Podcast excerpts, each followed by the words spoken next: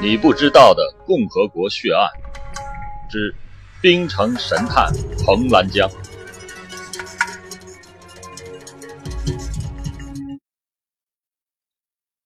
在哈尔滨警界，凡提到过去一些颇有影响的大案，经常会提起彭兰江这个名字。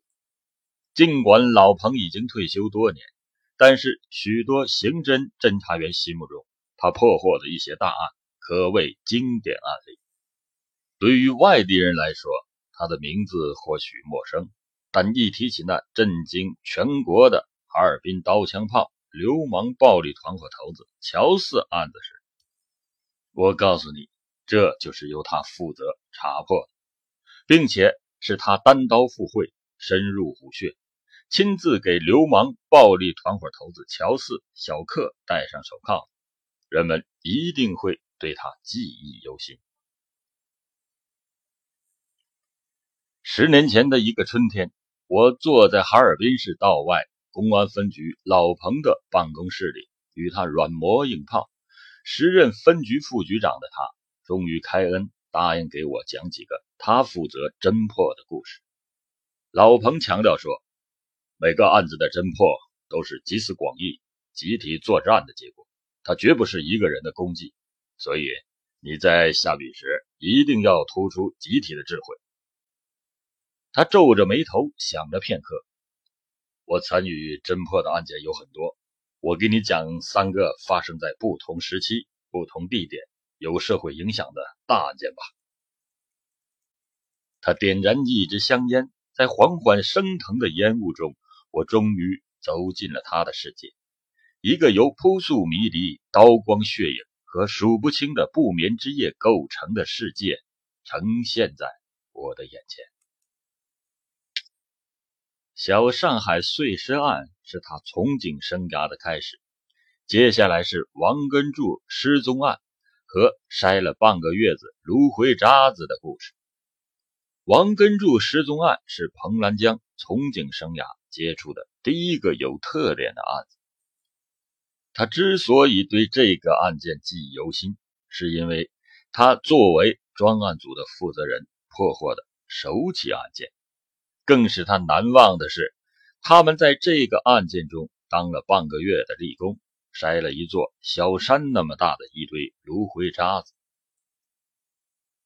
彭兰江是个农民的儿子，他于1961年考上了哈尔滨市警察学校，毕业后他以优异的成绩。被市局三处刑侦大队招去做了一名刑事侦查员。彭兰江到市局三处不久，就赶上了侦破小上海碎尸案。通过侦破这起案件，彭兰江的出色表现给处领导留下了深刻的印象，以致在这不久之后，组织上就让他独挑大要案的侦破工作。这是一九六三年深秋发生的一起凶杀案。一天上午，刑侦大队接到江上派出所的电话，说在江边发现一具裸尸。队长黄志国带领彭兰江等侦查员迅速赶到现场。尸体是被江水冲上岸的，无头无下肢，只有躯干和上肢。男性，年龄约在十七八岁。经法医勘查。断定该人系被窒息后肢解，已死亡三天左右。在技术人员拍照后，尸体被草草的掩埋。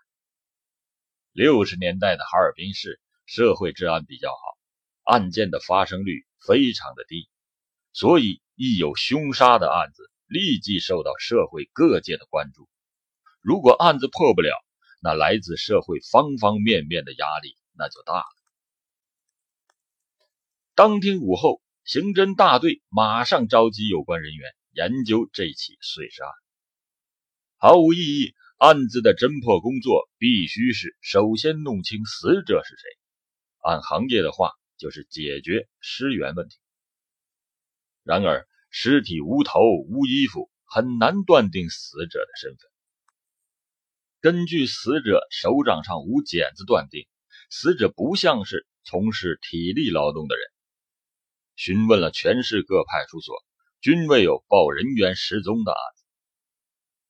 在研究会上，黄队长突然问：“死者的指纹取回来没有？”在座的侦查员都面面相觑。黄队长勃然大怒：“这么关键的一个线索，怎么能忽略呢？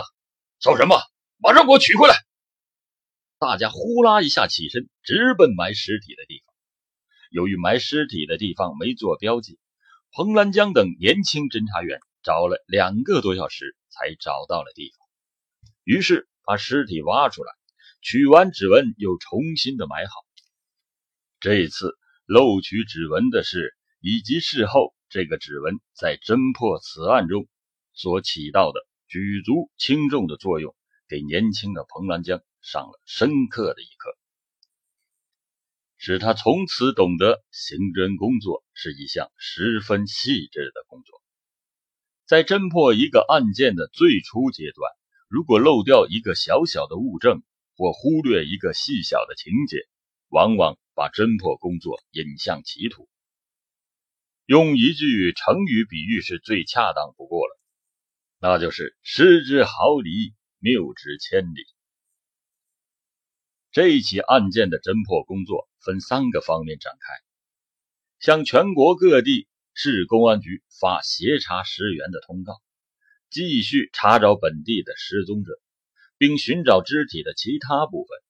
到省公安厅指纹科与有犯罪前科的人存档的指纹进行对照，看此人是否有犯罪史。第四天，到省厅指纹科的一组侦查员报告了一个好消息：死者叫严洪仓，现年十七岁，原籍上海，一九六二年流窜哈尔滨市。绰号小上海，他曾因在火车站一带扒窃被拘留，省指纹科留有他的指纹，尸源找到了，那么是谁把他杀死的呢？黄队长认为有可能是同伙所为，那么谁是他的同伙呢？找小上海同伙的任务就落在了彭兰江身上。为了打听小上海的同伙。彭兰江身穿一件破棉袄，腰间扎了条麻绳，化妆成一个外地盲流，混迹在火车站前那些乞丐小偷中。他连续一周是在火车站的椅子上度过的，多天没洗脸，多天没脱衣服睡个好觉，身上的虱子多得直往衣服外爬。回局里时，他那副邋遢样，连门卫都不敢认他。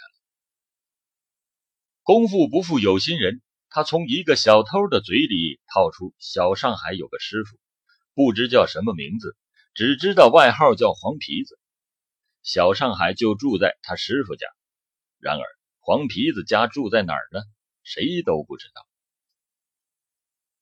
彭兰江根据这些线索，他到在押的人犯中询问，果然有人提供到黄皮子是个颇有名气的扒窃惯犯。住在道外区域某街某号，往下的工作就顺利多了。公安人员在黄皮子家的炕沿缝里找到了小上海喷溅的几滴血迹。后来黄皮子交代，他怀疑小上海在他家居住时与他的姘头发生了性关系，由此引起他的记恨。于是，在一天深夜，他趁小上海熟睡之际。将其掐死，然后肢解成四段，分数次将尸体偷运到江边。